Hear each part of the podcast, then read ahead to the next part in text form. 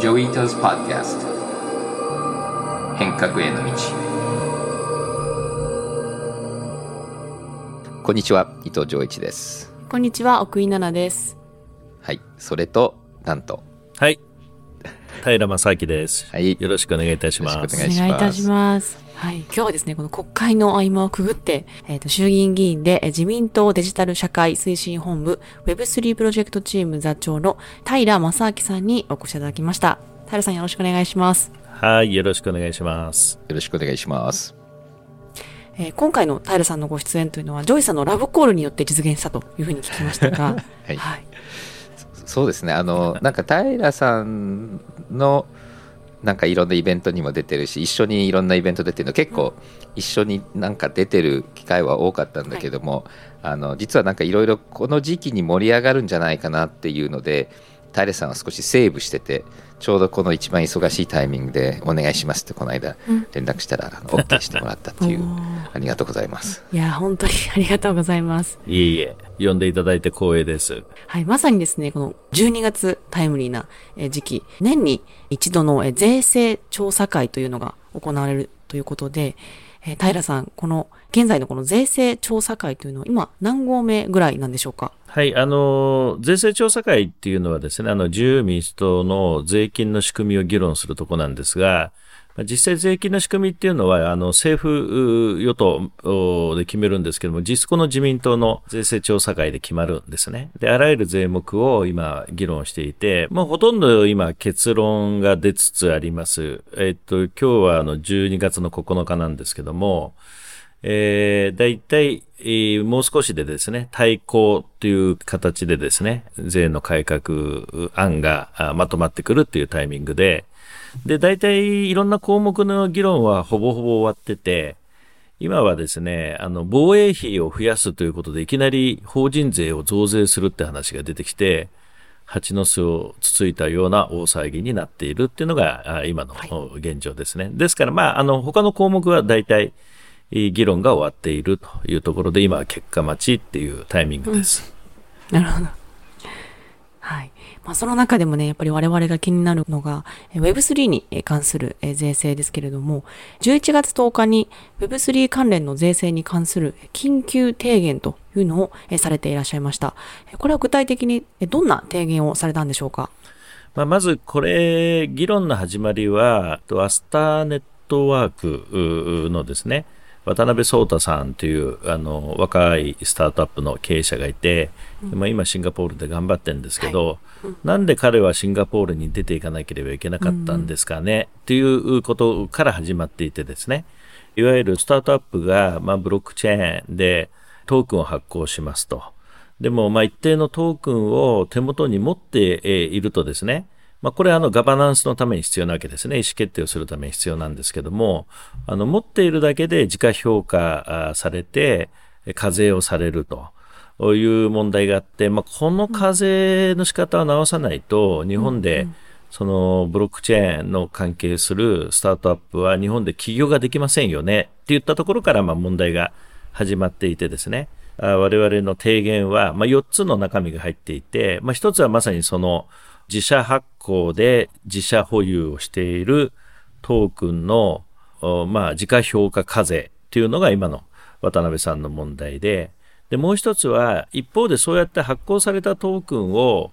持ってる側、まあ、要は投資をした側、で、こちらにも、あの、自家評価あで課税されるので、まあ、これも自家評価外したいですよね、外してほしいですよね、っていうのが、はいこれ二つ目。で、三つ目が、個人が、いわゆる暗号資産を持っているときにですね、これも持ってるだけで自家評価されて、しかも税率がものすごく高いと。もう最高で55%ぐらいまでの税率をかけられるということで、まあこれも、まあ日本でいうとこの証券を持ってる、株式を持ってる時のレベル、またそのやり方に合わせたいですよねっていうのが3つ目。で、4つ目が、まあトークンからトークンに変えただけでもですね、毎回課税されると。で、結構まあ暗号資産とかトークンとかいろいろ持ったり変えたり、まあいろいろするわけなので、えートークンからトークンに変えただけで税金が課税されないようにしようと。どっかで法定通貨に変えたときに、まあ、評価して、えー税金がかかる仕組みにしようということで、まあ、この4つをあの自由民主党の、まあ、私が座長を務めている Web3 プロジェクトチームで、えー、提案をさせていただいたということです。うんいや、私もこの間、あの、別のニュースピックスっていう番組で、あの、Web3 の、あの、ゲストを呼んで話したんですけど、あの、渡辺聡太さんも、で、オアシスの CEO、で、アリーバの CEO も全員がシンガポール住まいだったんですよ。で、日本に来たタイミングでレコードを行ったんですけど、それぐらいもう Web3 スタートアップの会社っていうのはもうほとんど日本でやっていないっていう状況が私もすごくこう、もったいないなというか、税制に関することはすごく気になってました。平さん、その感触はどんな感じだったんですか？でこれでですね、まあ、あのもう結論から言うと、一番最初のですね、えー、いわゆる自社発行で自社保有の、まあ、いわゆるガバナンストークンの時価評価課税、これは時価評価から今外れそうな感じです。まあ多分外すことができるだろうというふうに、まあ、今の現時点で見通してます。でこれはあの経産省や金融庁も一緒に戦ったというかですね、一緒に取り組んだので、これは取れるんじゃないかなと思っています。で、一方で、あの、今申し上げた2つ目、3つ目、4つ目は、あまあ、厳しいと、まあ、実現しない見通しになっているという感じです。それ、もしかすると来年までにはいろいろ議論して、来年度は可能性があるっていう感じですか、まあ、今の議論してるのって、まさに来年度、来年の4月から始まる税制を議論してるので、だから、まあ、少なくともですね、その、いわゆる2番目の課題である、うん、その、例えばスタートアップ企業が発行したトークンを持ってる側、投資をした側の企業の時価評価を外すっていうことはですね、これはあの、1番目の課題と2番目の課題は、車の両輪なので、えー、それを両方やらないとですね、まあ、いわゆるエコシステムが回らないですよねと、うん、いわゆる渡辺壮太問題というのは渡辺壮太さんのことだけ解決すればいいわけではなくて、うん、あの投資をする側もちゃんとこれを解決しないとですね例えばその非常にいいスタートアップがじゃあ日本で起業しましたと。でもその果実を得るのは、その税制的に優遇されている外国の投資家になってしまうわけですから、はいですから、その辺はかなり強く主張したんですけども、まあ、あの税調のインナーというですね、まあ、ベテランの自民党のいわゆる税の専門家と言われている政治家の人たちにはですね、なんか、まあ、ちょっといまいち、あの、どこまで分かっているか分かりませんが、あまあ、ちょっとこれはまだ早いんじゃないかと。っていうのはですね、まあ、一つはですね、ガバナンストークンの方は会計基準がですね、あの、整えられてなかったので、うん、運用でいけるって話があるんです。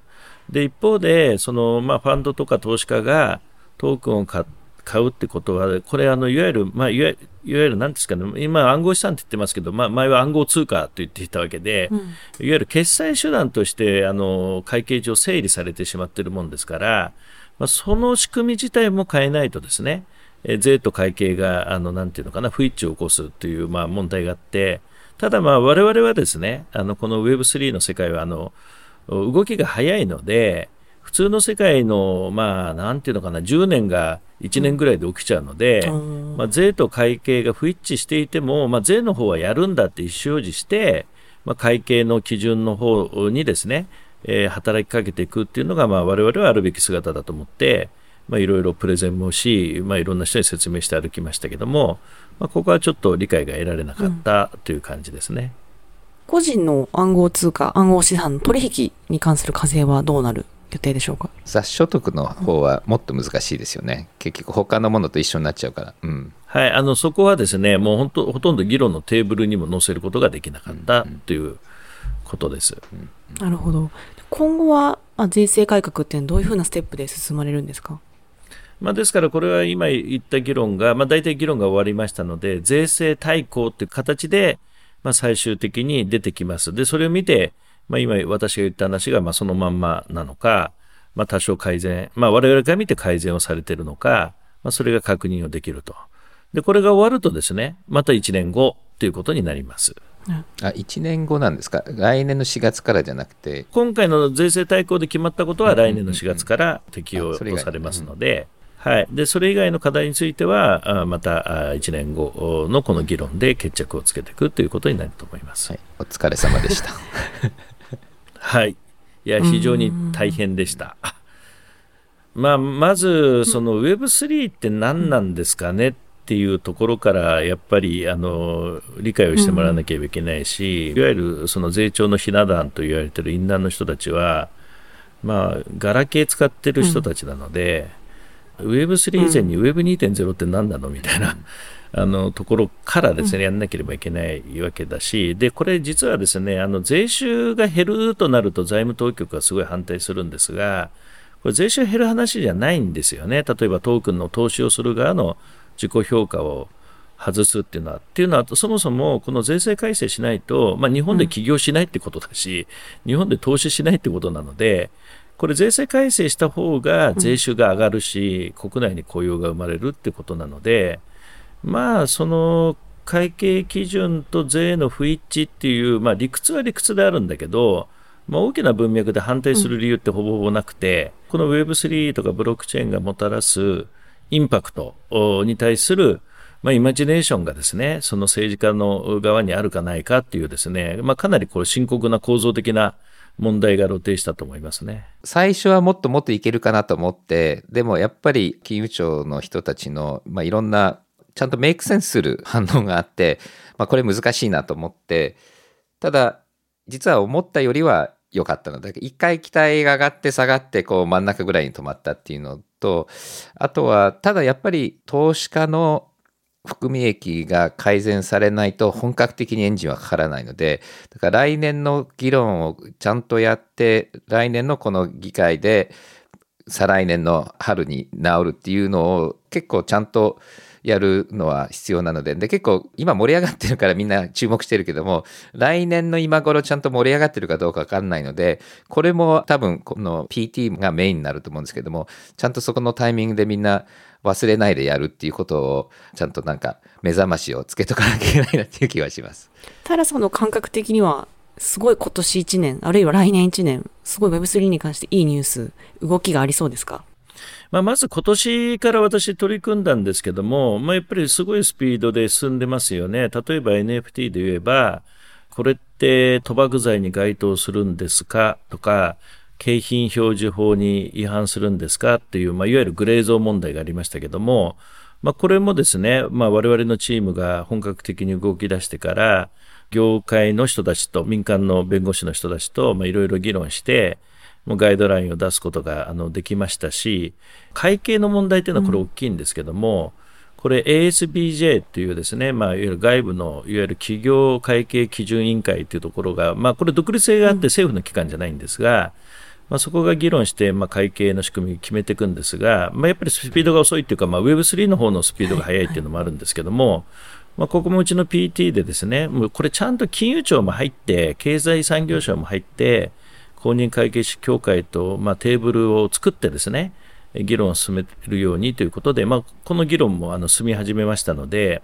今までよりスピードアップすると思います。また、あの、日本の取引所で取り扱うことのできなかったトークン、いわゆるトークンがなかなか上場できない、もしくは審査に時間がかかるという問題に関しても、えー、まあ我々の PT とですね、業界団体、えー、そしてあの関係省庁とまあいろいろ議論しながらですね、これもスピードアップの方策がですね、逐一ですね、実装されているということになっています。ですから、まあ、いわゆる税制がまあ一番大変なんですけどね、うん、あのまあ、少なくともですねこの1年で何が起きたかっていうと、はい、各省庁がですねもうブロックチェーン暗号資産って言った瞬間に、いやいや、それはちょっといいですみたいな雰囲気だったのが、まあいや、これは前向きにこの流れをキャッチアップして、どうやったら実現できるのかっていう、まあマインドがまあ大きく今年1年であの変わったというふうに思います。で、この後、まあ我々のチームとしても、まあ引き続き、これ税制極めて重要なので、税制は取り組んでいきたいと思いますし、まああとはあの DAO ですよね、うん、DAO。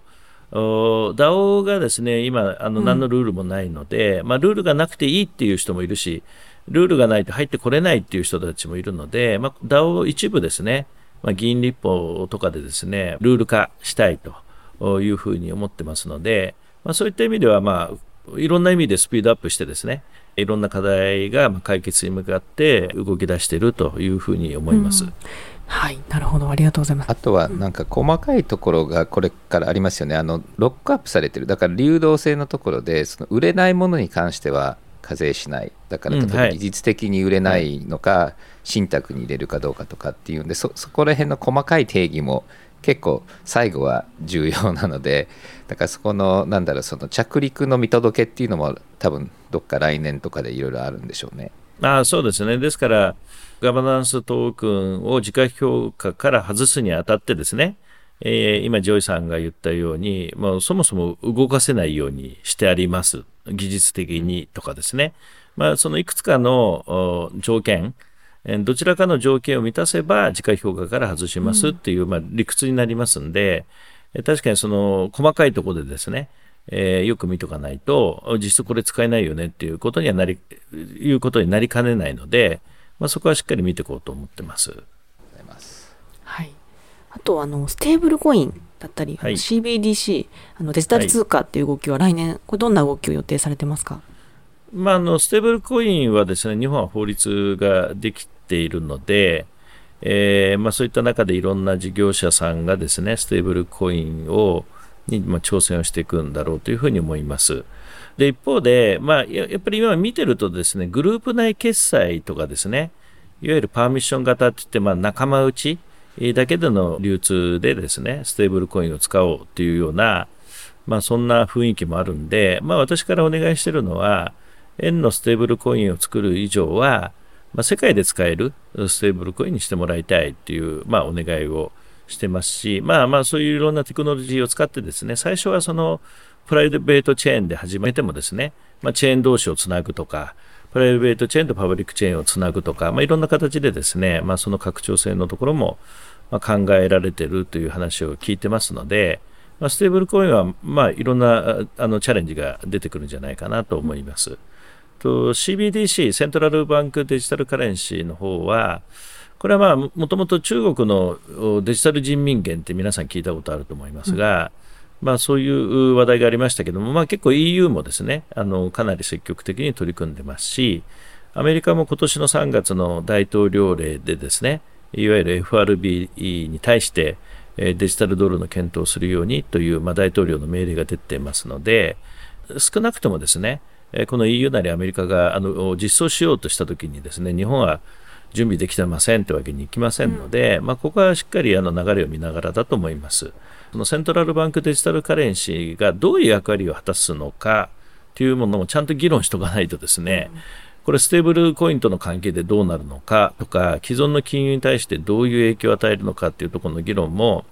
まあ、いわゆるローメーカー、政治家レベルでは深まってないと思いますので、まあ、その辺議論しながらですね、えー、まあ、日銀に対してですね、まあ、必要なあ要望は出していきたいなと思ってます、まあ、ヨーロッパとかアメリカの方が、まあ、全部基本的に中央銀行って保守的だけれども、まあ、一部の海外の中央銀行はパーミッショネスだとかあとはプログラマブルの CBDC のことを話してるけども日本は結構その辺はもっと多分海外よりは慎重な感じはしますよね。だから海外だとなんかステーブルコインと CBDC が競い合うような感じがするんだけども日本は多分もうちょっとデータベース型の、あまりブロックチェーン型の CBDC はそんなに本気で検討してないような気がしていてで僕がもともと作った MIT の中のチームがボストンの連邦銀行とあの CBDC のシステムを作ってるんだけどもうちょっとあのプログラマビリティのところを検討していて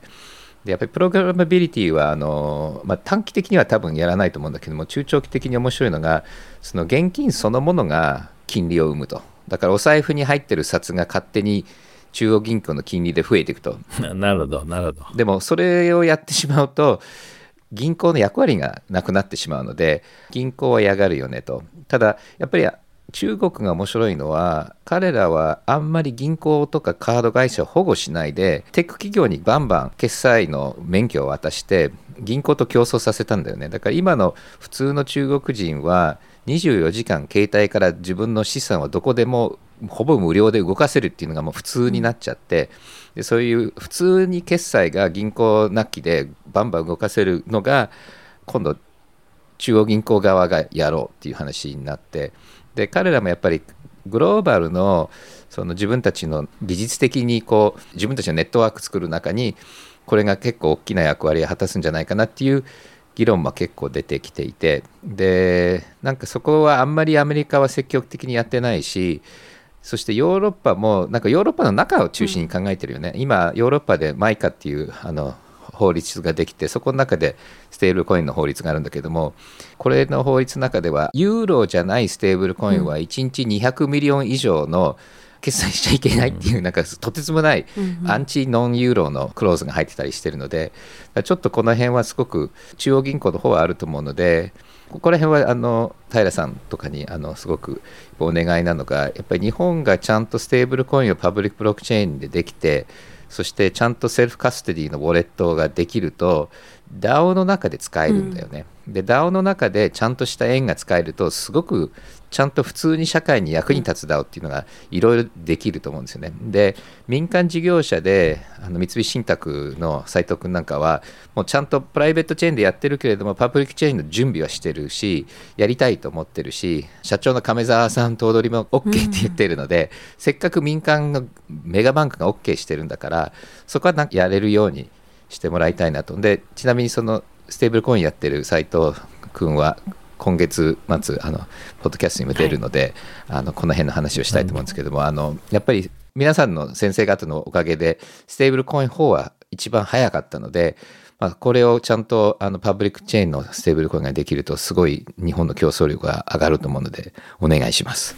これあれなんですよね。そのこの間に日銀と意見交換したんですけどもやっぱり金融システムの中で日銀と市中の銀行ってもう一体で考えてますよね彼らは常に。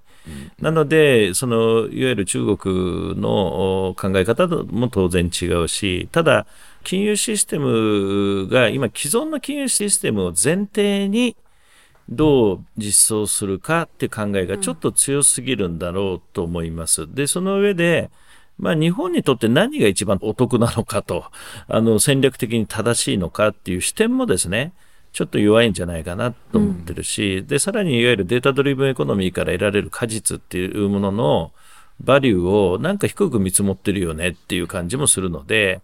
だからその辺はやっぱり政治家もちゃんと入ってやらないと、うん、まあ、セキュアに技術的に何ができます、できませんみたいな、ちょっと議論に陥っているような気がするので、で、まあ、日銀って独立性があるんだけど、うん、まあ、こんなセントラルバンクデジタルカレンシーなんて、もうそもそも言い出す国会議員もほとんどいないので、まあ、国家戦略としてね、どうあるべきか、また、あの、西側諸国として、まあ、どういうような、円がどういう役割を果たすべきなのかっていう視点を持って、うん、まあ、これから議論しようと思ってるので、まあ、特にあの上司さんからまたいろいろあの教えていただければと思ってます。はい、お願いします。まあ、IT もそうだし安全保障もそうなんだけどもあの海外で円をちゃんとデジタルの世界で使ってもらえるといいよねっていうことを考える担当機関や政治家って誰なんですか？これ日銀の仕事じゃないよね。海外でみんな円に使ってほしいなみたいなのってこれって政治家とかその大臣だと誰になるんですかね？その担当。あの外務ですよね。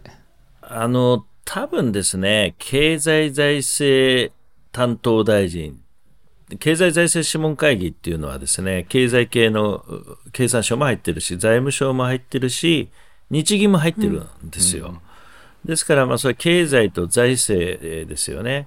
えー、あと金融。だから、それをトータルでどうやって日本が勝ちに行くかっていうのを戦略を作るのは、本来経済財政諮問会議だと思うんだけど、まあ、そのためには総理なり、うん、経済財政担当大臣がやっぱりビジョナリーじゃないとダメだと思うんですよね。だから個々の、なんていうのかな、えっ、ー、と、課題をどう解決するかじゃなくて、日本の持ってるリソースとかテクノロジーとか、あと地政学的な意味とか、そういうのを全部踏まえた上で、日本は戦略として、こうやって財政と、まあ、あなんていうのかな、金融と、こう融合していくんだっていうことになると思うんです。だからはっきりとその戦略を立てる大臣誰かっつったらいないですよね。やるとしたらまあ総理、もしくは官房長官、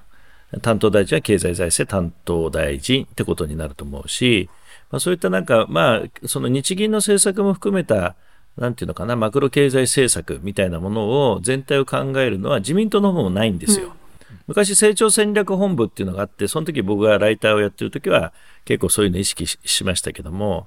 だからそういう意味では、その、なんていうの、ビジョンとか、あそれを実現するための、まあ、各々の戦略に落とし込むっていうとこは、まあ、私から見てでもちょっと弱いなと思いますよね。ただ、あの、一つ言えることは、あの、Web3 も私担当ですけども、うん、昨日ですね、AI のいわゆる進化と実装に関するプロジェクトチームっていうのを新設して、それも私が座長になることに昨日なりましたので、さらにはですね、あの、データ戦略、これもですね、自民党の小委員会の小委員長は私になっているので、Web3、データ、AI、あの全部私があの責任者というか、まあ、政策立案の担当なので、まあ、この辺はうまく融合しながらですね、えー、その中に、じゃあ、デジタル、あの、セントラルバンクデジタルカレンシーがどどうあるべきかっていう、まあ、そういう議論していけたらいいなと思いますね。お願いします。はい、ありがとうございます。はい。で、平さんも、あの、もう一つの課題とおっしゃっていた DAO ですけれども、番組にご出演された際とか、結構メディアで、平さん、僕が首相なら DAO トークを作るというふうに発言もされていらっしゃいましたけれども、こ DAO については来年どういうふうにあの進めていくご予定でしょうか？まあ、あの、DAO はですね、まあ、これ、ジョイさんと私と多分同じ認識で結構大発明だと思っていて、うん、で、まあ、インセンティブ革命ですよね。あの、まあ、よくジョイさんがおっしゃる、その株式会社とか、あとベンチャー企業におけるストックオプションだとか、まあ、いろんなインセンティブの仕組みがでできてきたわけなんだけど、まあ、DAO っていうのは、まあ、いわゆるその関連している人が、まあ、みんな、まあ、それぞれその報いる設計ができるということと、やっぱりその世界の知恵も集められるし、世界からお金も集められるという意味で、こう DAO が使えるか使えないかでですね、えー、そのイノベーションの進み方も違うし、社会課題の解決のスピードも変わってくると思うんです。ただ一方で、まあ、まあ、ルールがないもんですから、うん、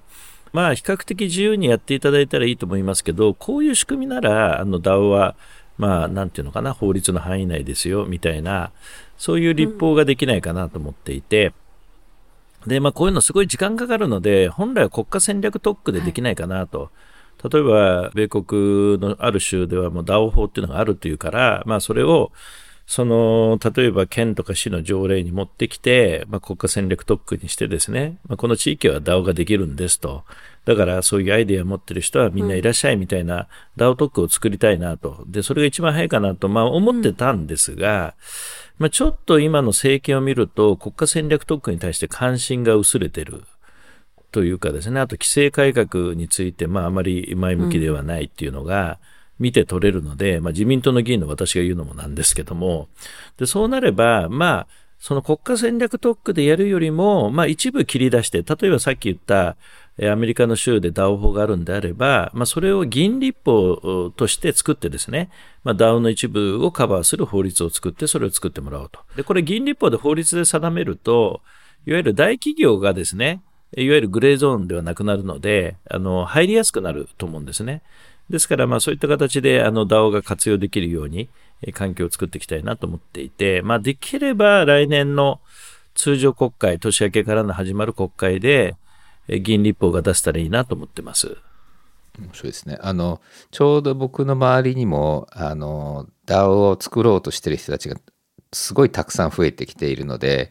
あの多分あの今年あんまり事例がなかったからいろいろこう話はしてたけれどもイメージが分からなかったと思うんですけどもちょうど多分来年の今、平さんがおっしゃってるあたりにはやりたい人たちがたくさん出てくるのであのちょっと遅れてることはそんなに損じゃないような気もします。うん、これちなみに DAO で言えば日本の課題と一番こう相性がいい DAO っていうのは何になりますか？なんか地方創生とか会社とか。まあ、あの、地方創生かける Web3 っていうのは結構日本で独自に発展してるような感じがします。で、そんな中で日本だったらふるさと納税を使って NFT を発行するとかですね。えー、まあそんな中でその地方創生を、まあ、世界からまあお金集めて知恵を集めて取り組んでいくっていうのがですね結構日本は盛り上がってるので、えー、まあ、この辺は結構面白いのが出てくるんじゃないかなと思いますし、あとグローバルにでいくと、その気候変動ですよね。炭素ですね、カーボンの排出権の取引なんていうのも、もしかしたら将来的には、こういったあのブロックチェーンを使ってですね、え、証明書みたいなもので、やる可能性もあるので、まあ、ちょっと無限ですよね。ものすごいこのローカルなものから、ものすごいグローバルなものまで、いろんな DAO が出てくるんじゃないかなというふうに思います。まあ、その時にそのチャレンジしたい人がチャレンジできるように、という環境をどれだけ整えられるかっていうのが、まあ、我々の課題というか仕事だと思います。平さんはすごくその Web3 に志持ってあの取り組んでいらっしゃいますけれども、そのなんで Web3 が日本と相性がいいというか、まあ、Web3 で儲けないっていう手はないっていうふうにおっしゃってますけど、この日本と Web3 って、だからそのどこにポテンシャルを感じてらっしゃるからそんなにこう、こう頑張って取り組んでらっしゃるんですか？まあ、まず一つグローバルで言うと data driven economy っていうことなんだけどやっぱり中国みたいに何でもかんでも情報、個人情報までひっくるめてね、情報をくっつけて、あの、なんていうの、成果を出すっていうか、アウトカム出しに行くっていうのは、やっぱり僕らは受け入れられないわけですよね。個人情報の保護、基本的人権とかですね、民主主義っていう観点から言っても。なので、まあ、こういったその、なんていうの、 data driven economy って、Web2.0 の世界だと、じゃあどうやってそのデータを流通させるのっていう問題が出てくるんですよ。でも Web3 ってこの新しい波は意外とそこを気にしなくてもできるんじゃないの？もしくは、まあ、中国共産党的な思考回路の人から見ると、まあ、なかなか乗りにくい仕組みなんで、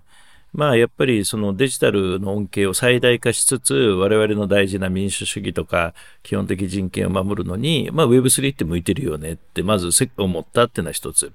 で、二つ目は、私はクールジャパンとか地方創生の政策をやってるんだけど、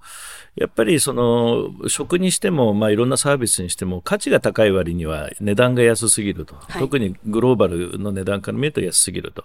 これを世界的な価格に引き直すにはどうしたらいいかねっていうのが、もうずっとこの5、6年間私の政策的課題だったんですよね。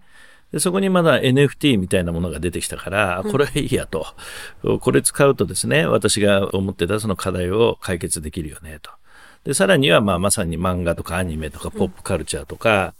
その、いわゆる Web3 を使うとですね、えー、価値が最大化する。また新たな価値も発掘できるっていうことがあるだろうと思うんで、で、こういったアナログの価値っていうのは、日本はアナログの価値大国なので、はい、そのアナログの価値を最大化するための仕組み、テクノロジーとしての、まあ、ブロックチェーン、DAO、NFT っていうことなので、まあ、これはあの日本の勝ち筋ですよね、と思ってるので、まあ、一生懸命やってるっていう感じですかね。ありがとうございます。いや私もすごくそう思います。日本安すぎますよね、はい、いいもの安すぎる、安すぎる。うん。だから、もっと高い値段にしてもいいし、もだから、例えばサントリーのウイスキーだってめちゃくちゃ高いんだけど、うん、なんか、間に入ってる転売屋さんみたいのが儲かってたんじゃしょうがなくて、本当に心からサントリーのウイスキーを愛してる人たちの中で評価されるならそれはそれでいいと思うんだけど、だからそういうコミュニティをどうやって作るのかとか言った時にも、あの DAO とか NFT ってものすごく使えるし、あの、そういうことですよね。本当にいい和食屋さんも、なんかね、あの、いろんなお客さんが入ってきて、その価値が損なわれるよりは、まあみんなで守って育てるとかね。そういうのって向いてますよね。で、日本的だし。で、それをそのテクノロジーでどんどんこう拡張できていくっていうことはまあいいんじゃないかなと思いますよね。うんありがとうございます。はい。では、お便りのコーナーいきますか。はい。ぜひ、平さんもお時間あれば、はいはい、お便りのコーナーに参加してください。もうほぼほぼラジオ番組と一緒ですね。お便りコーナー。お便りコーナーありますよ。はい、いいと思います。はがき職人さんが送ってきてくださってます。はい、はい、はいでは、まず最初のお便りは、酒井さんです。え私の世代がそろそろ定年退職を迎えます。私自身が Web3 に関するクリプトやメタバース関連などの興味があるので、ついつい周囲の人たちも誘いたくなります。しかし、この方面で楽しさをうまく伝えることができません。これからの社会はインターネットを使って楽しく遊びながら学んだことが社会の役にも立つし自分の生活も豊かにしてくれると思っています。シニア世代へジョイさん、平さんがおすすめのインターネットを使った楽しくておしゃれな遊び方っていうのはありますでしょうか、うん、シニア世代向けということですけれどもちょっとジョイさんの意見を聞きたいですね、うん、ここは。あのー、結構まず Web3 の特徴は結構 real world のものがだんだん増えてきていてそして最近僕も気にしてるんだけれどもあのこの間アメリカのあの憲法の official copy の何億のオークションがあってでそれをみんなで買おうっていうので DAO が、 Constitution DAO っていうのができて、うん、7億かな？7 million ぐらい集まったのかな？でも結局まあ落とせなかったんだけども、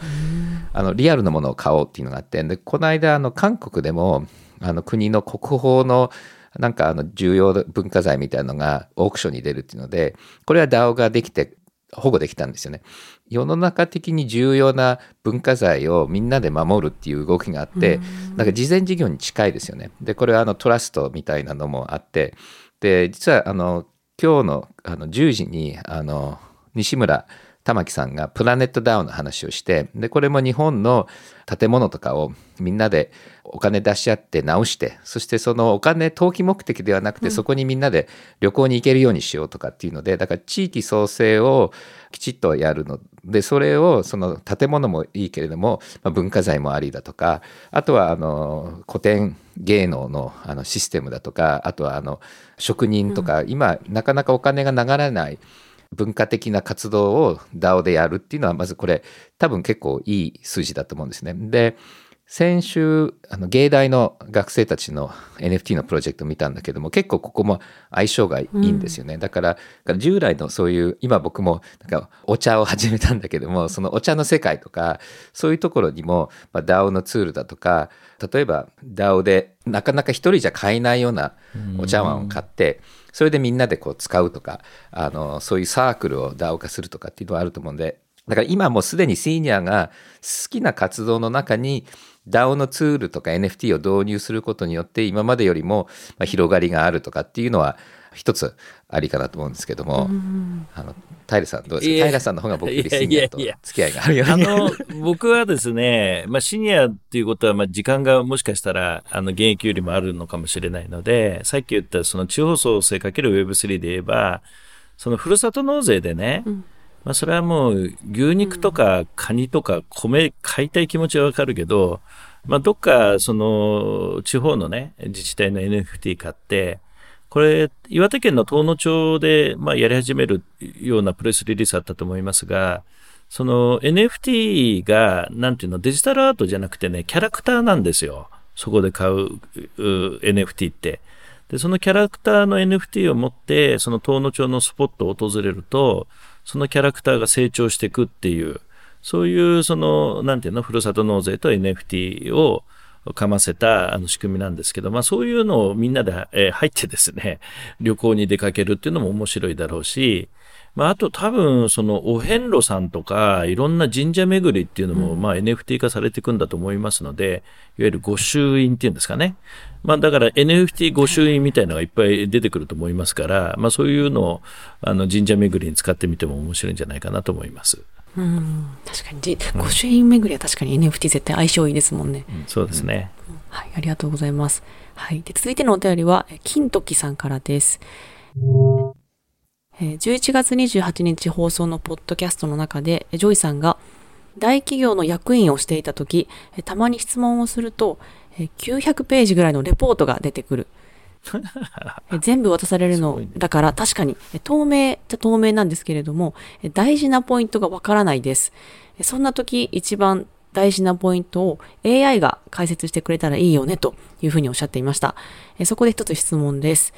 AI で解析されたアウトプットってそれが正しいか判断できないとき、ジョイさんならどんな方法で AI のアウトプットの正しさを評価するのでしょうか？よろしくお願いします。はい、これ実はめちゃめちゃツボついていて、うん、あの AI の中でもいろんな種類があってで今 GPT3 とか今回出たチャットとかはこれはあのディープラーニングの一種なんだけども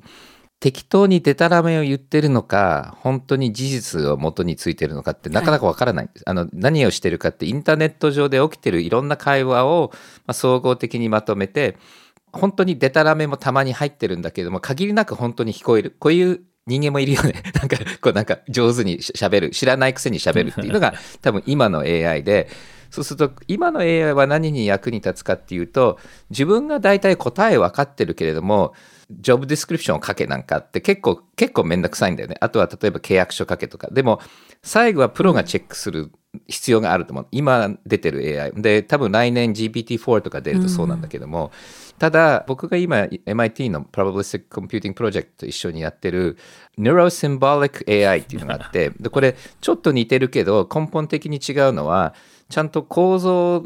とデータのもとに似たような発言をする AI はこれから出てくるので、で、そっちの AI の方が本当かどうかっていうこととかデータの解析がちゃんとできる。あとは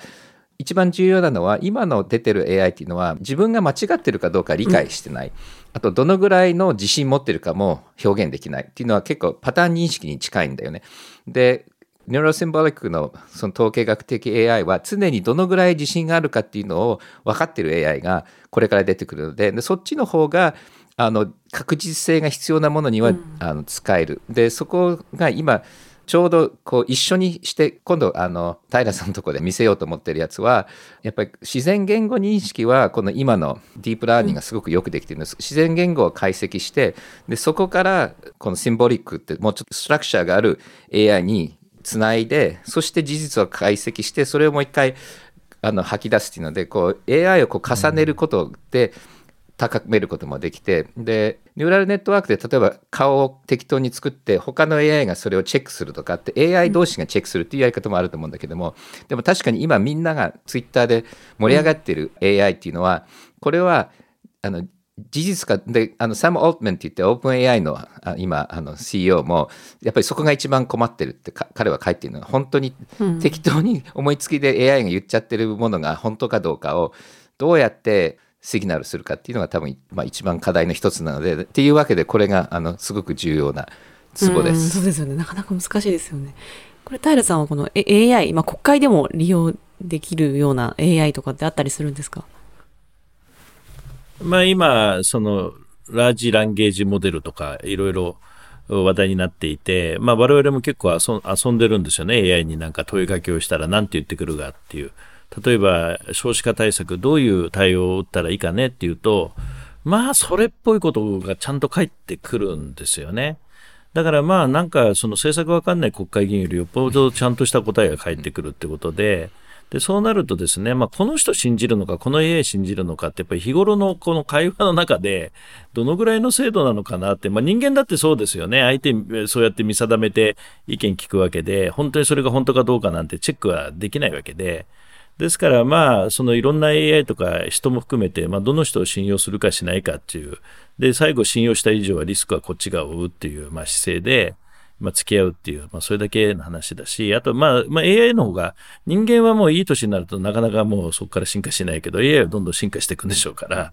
それも踏まえて、あの、お付き合いしたらいいんじゃないかなと思います。で、多分一番気をつけなきゃいけないのは、あの、人間が間違える時って、意外に僕らはそういうパターンは認識してるので、この辺までは大丈夫かなっていうのって、今、平さんの言うようにあるんですけど、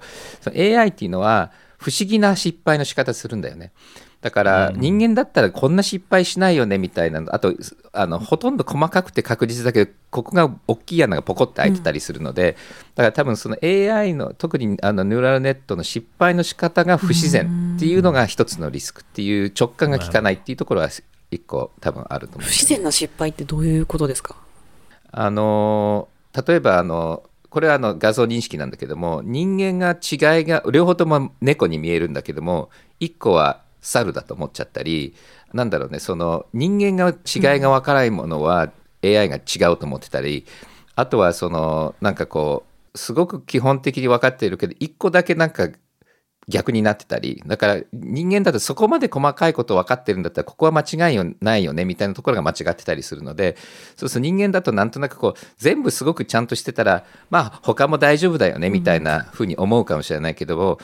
AI ってそこずれるのと、あとはその AI をこう騙す方法と人間を騙す方法って違うんだよね。AI は細か特にニューラルネットワークっていうのは細かいとこをいじって全体がずれちゃうっていうことはあるんだけれども、で、人間じゃ騙されないような技で騙される。で、人間は逆に騙す技は AI が騙されなかったりするので、っていうのは、あの、え、あのニューラルネットの考え方は人間に聞こえるんだけれども構造は違うから失敗の仕方がちょっとこう違うんで、今度あのその失敗例を見るとすごくびっくりするような失敗が起きるんだよね。あと例えばあの自動運転でも普通人間だったら絶対分かるようなものは分からなかったりするのでそういうそういうところかな落とし穴というか穴があるんですね。はい。では、ジョイさん、家紋のコーナーに参りますけれども、ジョイさん、平さん、問題をお願いします。はい今日のゲストである平将明さんの肩書きで正しいものをお答えくださいじゃあ私が出題する感じでしょうか。はい。それでは出題をさせていただきます。えーじゃあこの中から私の肩書きで正しいものをお答えいただければと思います。1、自民党デジタル社会推推進本部 Web3PT 座長。2、自由民主党デジタル社会推進本部 Web3PT 課長。3、自民党デジタル社会推進本部 Web2.0 部長。この中から正しい肩書きをお答えいただければと思います。はい。ありがとうございますはい。で、家紋ホルダーの方は正しいと思う数字を入力してください。はい。ありがとうございます。では、今週は、えー衆議院議員の平正明さんに、えースペシャルゲストとしてお越しいただきました。いや、平さん、最初から最後までお付き合いくださいましたけれども、今日はいかがでしたか？あの、伊藤浄一さんを真似て少し低いトーンでやってみました。もうこれからもぜひあのよろしくお願いしますと。あとまた機会があったら読んでください。はいあの私もあのぜひまた魚屋さんで もうちょっとテンション高い番組にも参加させてくださいよ はい。よろしくお願いしますろしくお願い。しますはい。ありがとうございました。では、また来週お楽しみください。はいどうもありがとうございますありがとうございました。このポッドキャストでお話しする内容は、クリプトや Web3 に関する一般的な情報に過ぎず、これらへの投資の勧誘を目的としたものではありません。また、特定のトークンなどの推奨を目的とするものでもありません。クリプトの投資と売買は、とてもリスクが高いものです。自分もやりたいと思ったら、プロのアドバイスをもらってから参加してください。また、最終的な投資決定は、皆さんご自身の判断でなさるようにお願いします。デジタルガレージは危険な海に最初に飛び込むファーストペンギンスピリットを創業以来大事にし続けています。これから来る Web3 オープンソース時代を見据えたテクノロジーで新たなビジネスを生み出す仲間を募集しています。番組詳細欄にあるリンクよりぜひご覧ください。Web3 is here join us join the first penguins New Context Designer. Digital Garage.